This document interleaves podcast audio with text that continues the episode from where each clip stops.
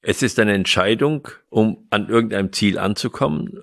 Und wenn auf dem Weg jetzt etwas dazwischen kommt, dann gibt es wieder Entscheidungen, wie ich dem ausweichen kann. Das heißt, um jetzt eine längere Strecke zurückzulegen, habe ich sehr, sehr viele Entscheidungsschritte. Ich habe nicht alles von Anfang her entschieden.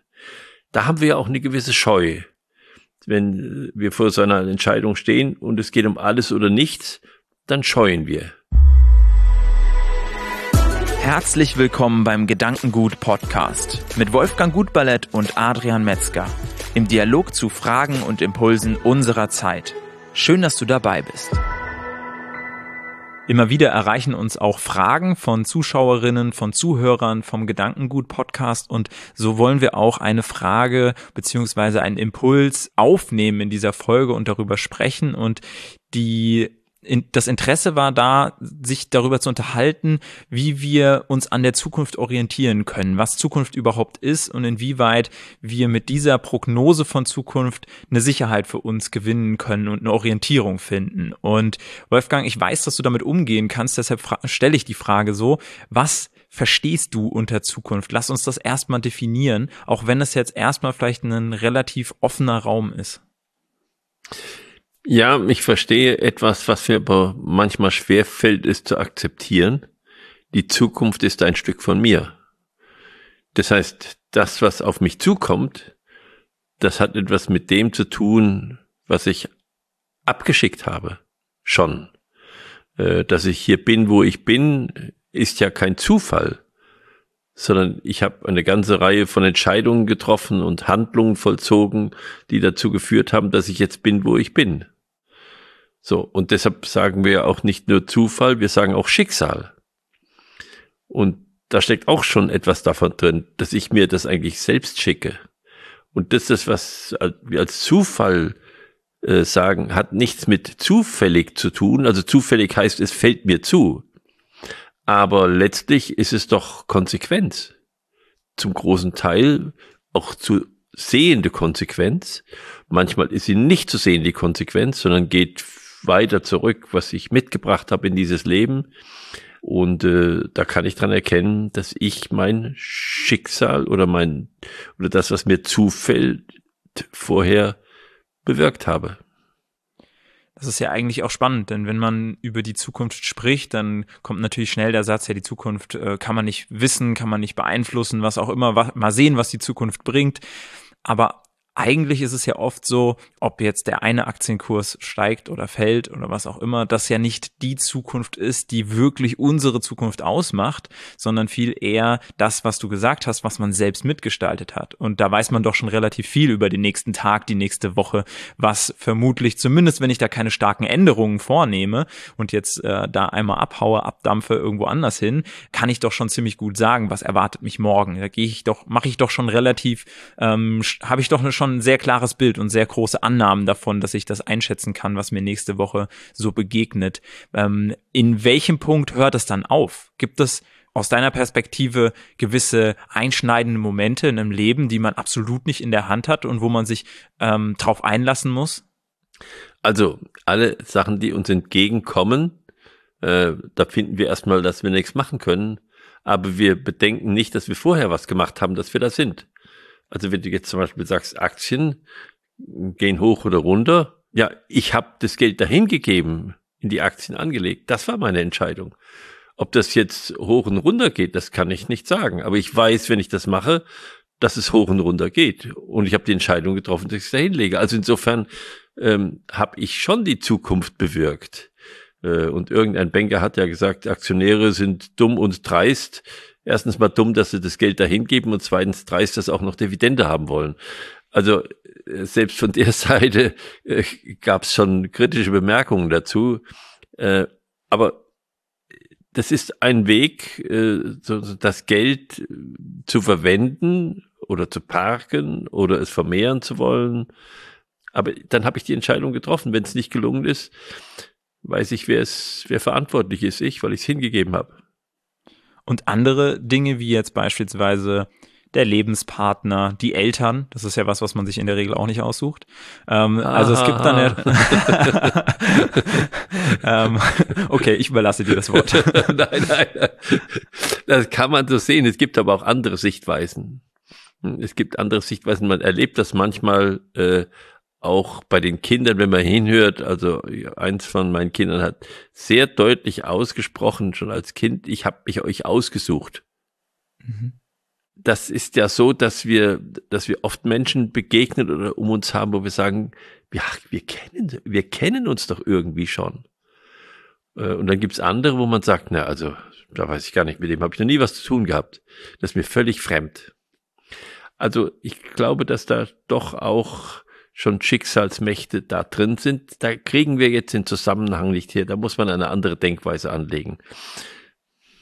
Letztendlich bedeutet das doch dann aber auch die volle Verantwortung zu haben. Also so wie du es jetzt beschreibst, dass mir die Dinge entgegenkommen, die ich eingesät habe, in Anführungszeichen, dann bin ich ja auch vollumfänglich verantwortlich und muss mir dann auch überlegen, dass wenn mir das, was mir entgegenkommt, nicht passt, wie ich den Kurs entsprechend ändere.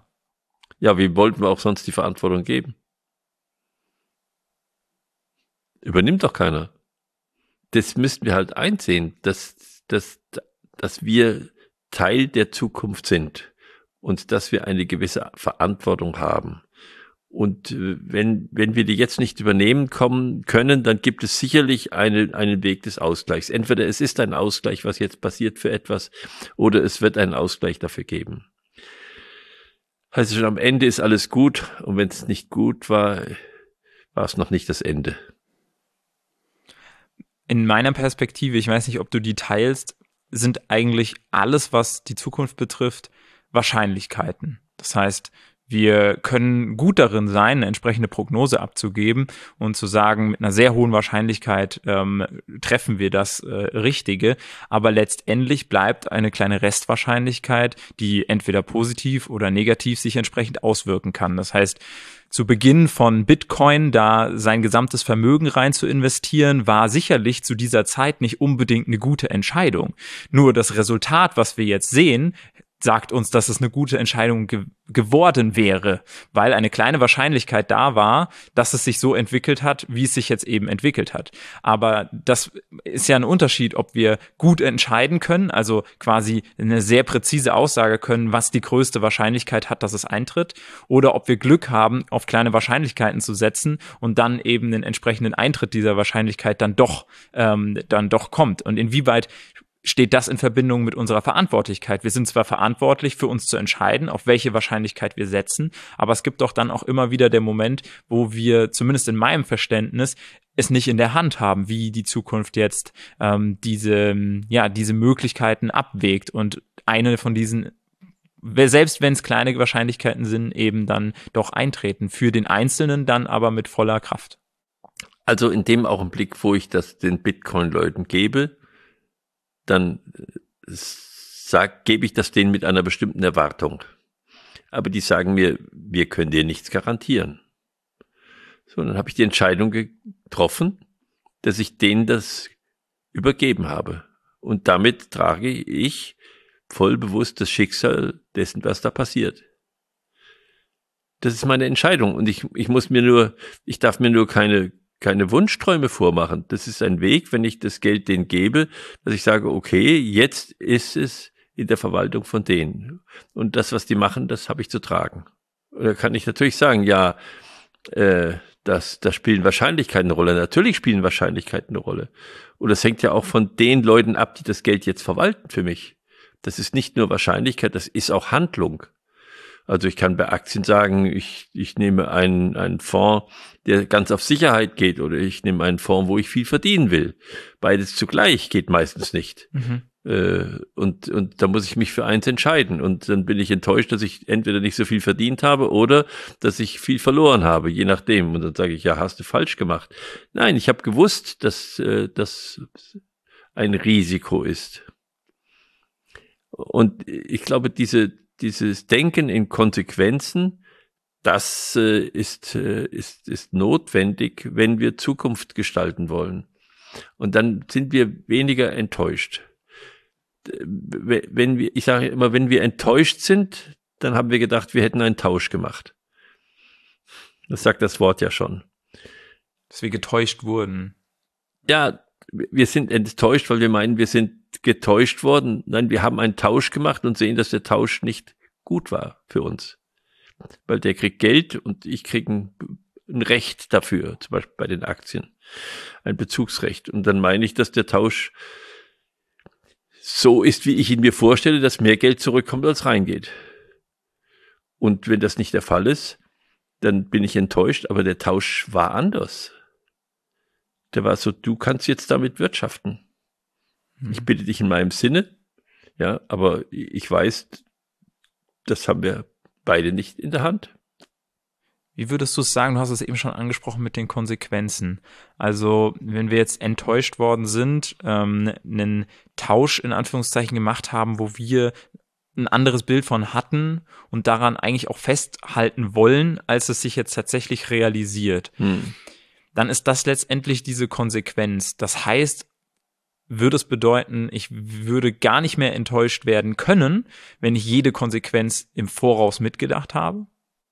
Ja, ich würde, ich würde sagen, das geht gar nicht so einfach, jede Konsequenz mitzudenken. Das ist das Problem.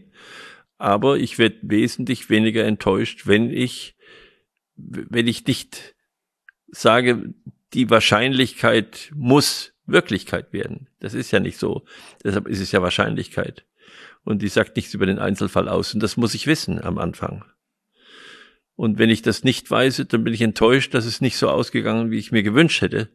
Aber, aber ich wusste es vorher, dass es nicht so sein müsste, sonst gäbe es keine Wahrscheinlichkeitsrechnung.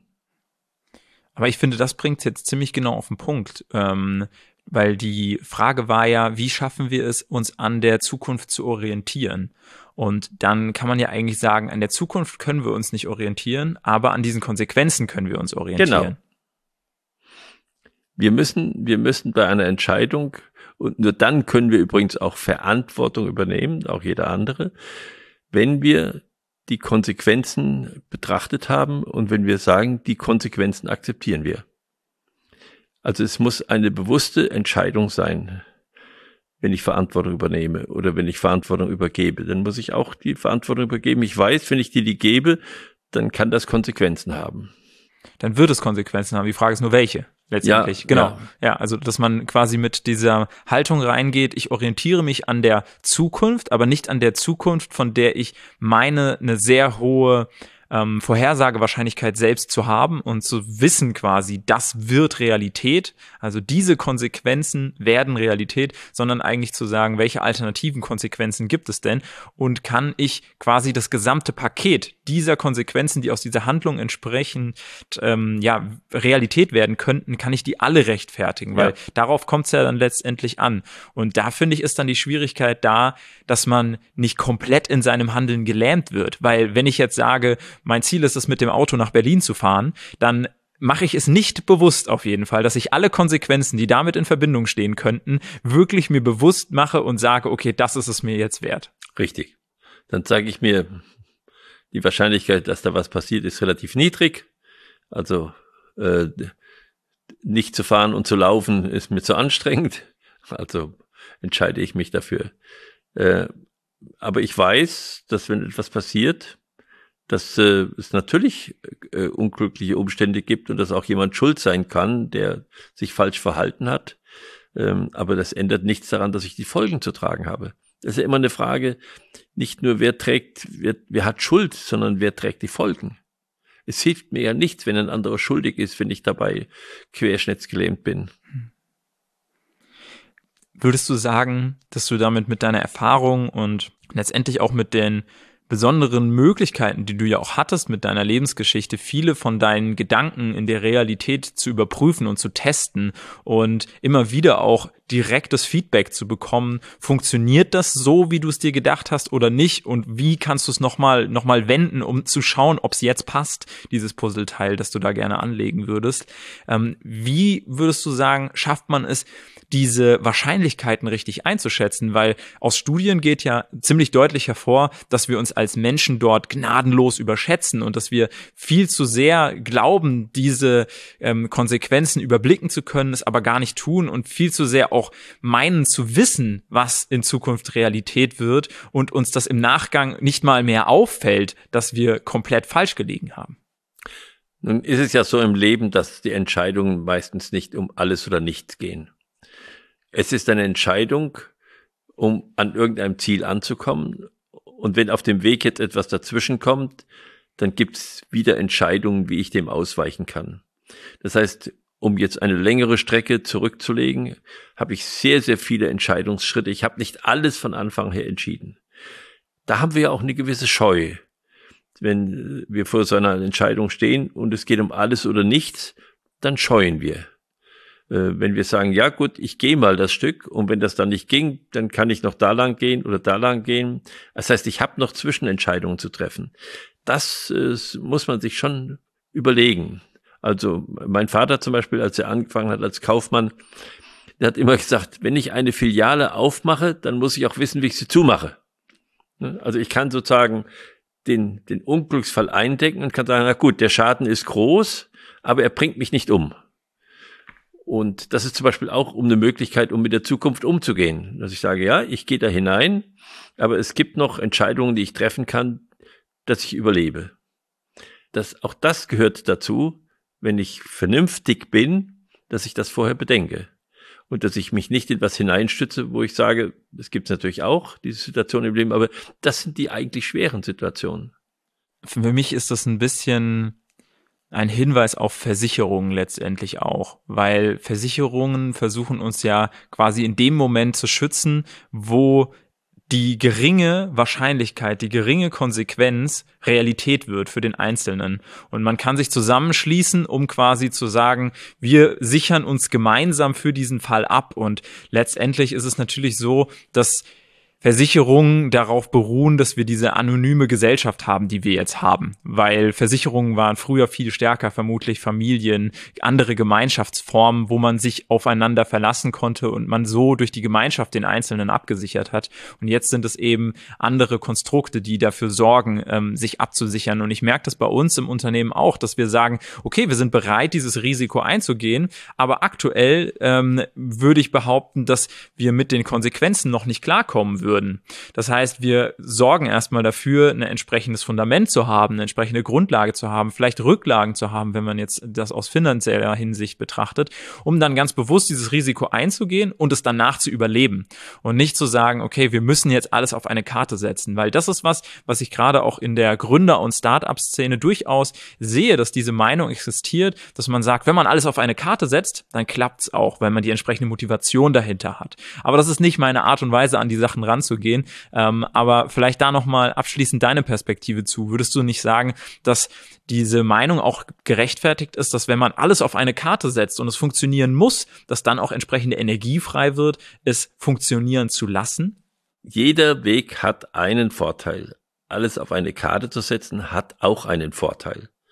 Es hat den Vorteil, den du ja auch genannt hast, dass, dass dieses nicht mehr zurückkennen eine unheimliche Kraft freisetzt. Also als Caesar England erobert hat, äh, ist er hochgegangen auf die Klippe, hat die Schiffe unten alle verbrennen lassen und hat unten den Soldaten gesagt, hier guckt, there's no way back. so, vorwärts in die Richtung. Das ist manchmal auch notwendig, um, um die Kraft hinzukriegen, um, um das zu machen. Diese Verzweiflungstat, ähm, das gibt es. Äh, aber das muss man nicht provozieren. Wenn man das provoziert, das, das ist gefährlich. Das ist, ähm, es ist eigentlich unvernünftig, es zu provozieren, aber es gibt Situationen, wo es keinen anderen Weg gibt. Ähm, das andere, was du gesagt hast über Versicherungen. Versicherungen waren eigentlich auf Gegenseitigkeit. Und das hast du richtig gesagt, da war das nicht anonym. Jetzt ist das anonym. Und das verführt die Menschen, dass sie sagen, ja, also wenn ich eine Versicherung einzahle, müsste ich eigentlich wenigstens so viel rausbekommen, wie ich eingezahlt habe.